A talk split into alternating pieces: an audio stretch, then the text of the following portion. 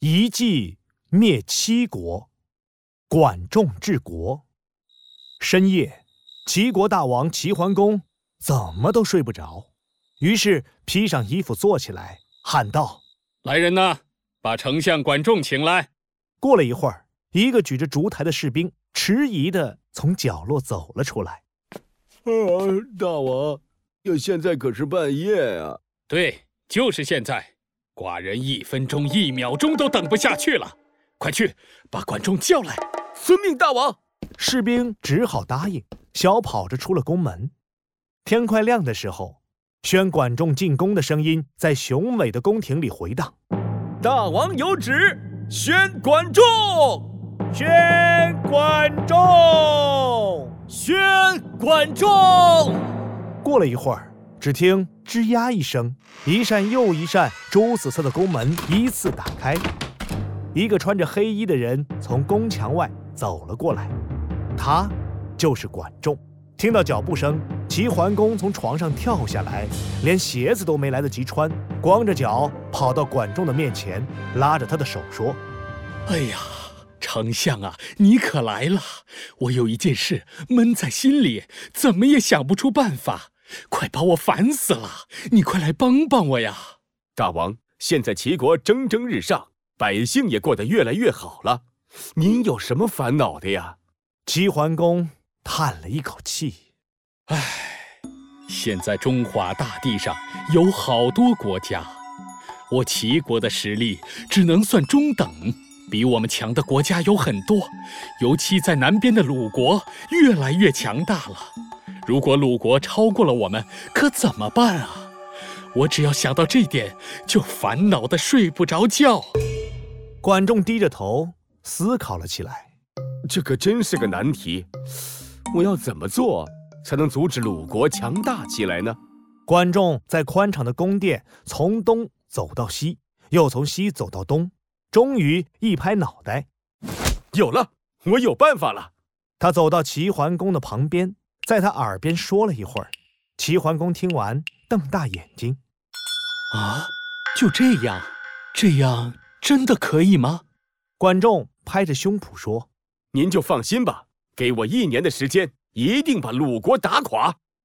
第二天，管仲就找来一百个手下，让他们在鲁国所有街道发广告时，齐国愿意花重金收购棉布，一千块钱换一匹棉布。管仲的手下听了之后，不敢相信的瞪大了眼睛：“丞相，我没听错吧？一千块钱换一匹棉布？”那我也不要工作了，请您批准我回家织布去。对，我要回家织布去。我也要，我也要。听到手下们这样说，管仲眯了眯眼睛。你们要记住了，我还要发布一道命令，绝对不允许我们齐国百姓织棉布，违反的人就砍掉双手。百里之外的鲁国。一个裹着头巾的鲁国人正摇头晃脑地念着告示：“一千块钱换一匹棉布，花这么多钱才换一匹棉布，齐国人真是疯了！这消息该不会是骗人的吧？”负责张贴广告的齐国人说道：“我们不会骗人的。”就在这时，一辆马车从远处开了过来，在齐国人面前停下。马车上堆着好多鼓鼓的麻布袋子，齐国人拿着一把小刀走到近前，看着啊，我们可没有撒谎。撕拉一声，麻袋被划开了一个长长的口子，一个接一个钱币像瀑布一样从破口子里洒落出来。真是钱，是真的，好多好多钱！快快走吧，不聊了不聊了，我要回家织布去。没一会儿。广告栏前的人就全部跑光了。同样的情景在鲁国各个地方上演，就连深宫里的鲁国大王也听到了这件事。齐国人是不是傻呀？一千块钱换一匹布，来人呀，宣旨，从今儿起，种地的、上班的、上学的，全都不要干了，都给我织布去！我要用棉布。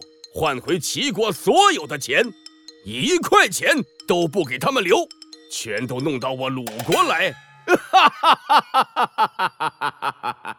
就这样，鲁国织布，齐国买布；鲁国织布，齐国买布。冬去春来，一转眼又是夏天了。每个鲁国人都得到了好多钱，可是呢，鲁国人忙着赚钱，地也不种了，活也不干了，鲁国的土地也荒废了，地里的野草长了半人多高。而齐国呢，齐桓公站在满是布匹的国库里，摇头。哎呀，丞相啊，我可没钱了，不能再收棉布了。再收，我连买肉吃的钱都没有了，多可怜呐！堂堂一个国君，连买肉吃的钱都没有了，齐国得穷成什么样子呀？可管仲却胸有成竹，他下令：从今天起，齐国不再收棉布了，同时也不允许卖粮食给鲁国，违反的话。会受到惩罚。哎呀，此令一出，鲁国可惨了。毕竟为了织布，鲁国所有的土地都荒芜了，满山遍野长满了野花野草，好看是好看了，可不能吃啊。现在又不能从齐国买粮食，有那么多钱，人都要饿死了，有什么用呢？鲁国大王气得跳脚。气死我了！气死我了！我堂堂鲁国，钱都堆到银库外面了，却买不到粮食。眼看鲁国百姓都饿得两眼冒金星，连路都走不了了。鲁国大王没有办法，只好派使者到最近的齐国来买粮食。齐国朝堂上，鲁国的使者挺着大肚子，豪爽的一挥手：“两倍。”我们鲁国愿意掏两倍的钱买你们的粮食。管仲板着脸不说话，齐桓公却激动的坐不住了。他搓着手想：啊，两倍的钱呐，不挣白不挣，正好齐国没钱呐。可是他看了看管仲那不动如山的表情，又坐了回去，摇着头嘟囔着说：“不行，不行。”鲁国的使者早有准备，伸出。三根手指头，呃，那就三倍，反正我们鲁国有的是钱。管仲还是板着脸。齐桓公一听说三倍，吓得差点从椅子上跳起来。三倍，那得是多少钱呢？不光收棉布的钱赚回来了，还白得了一仓库的棉布。可是这事儿还得听丞相的呀。齐桓公又悄悄地看了管仲一眼，他还是面无表情的样子。齐桓公只好说：“不卖，不卖，太便宜了。你们鲁国那么有钱。”齐桓公心想：“丞相怎么回事？这么高的价钱还不卖？如果这时候鲁国使者转身走了，该怎么办？”鲁国使者有点着急了：“你们齐国不要欺人太甚。”三倍已经不少了，你们要是不卖给我们，我们就去别的国家买去。燕国、楚国有的是粮食呢。哼！说着，鲁国使者一甩袖子，转身就要走。这时，管仲终于说话了：“慢着，使者，您说的不对。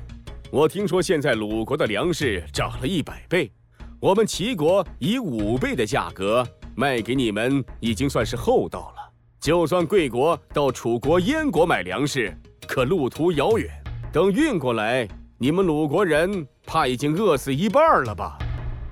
鲁国使者默不作声，整个齐国宫殿也静悄悄的，所有人都盯着鲁国的使者，看着他的脸由红转白，由白转黑。哎，算了。鲁国使者叹了口气，同时他的身体。也弯曲下去，整个人好像矮了一半再没有以前盛气凌人的样子。过了好一会儿，鲁国使者慢慢的伸出了一只手掌。呃，最最多五倍，不能再多了。五倍，那得是多少钱呐？宫殿上所有人都能听到鲁国使者的心在滴血的声音，就连管仲。那本着不动的面孔也有了变化，他先是抽动了一下嘴巴，嘴巴带动着脸庞，脸庞带动着眼睛，最后整张脸笑成了一朵灿烂的喇叭花。他笑着点了点头。五倍成交，成交！齐桓公高兴的手舞足蹈。五倍成交，成交！哈哈哈哈哈哈！就这样，管仲用一个高价收购棉布的计策。击溃了贪婪的鲁国，后来呀，管仲也用类似的经济计策击败其他国家，帮助齐国成为了春秋第一强国，齐桓公也如愿成为了春秋第一霸主。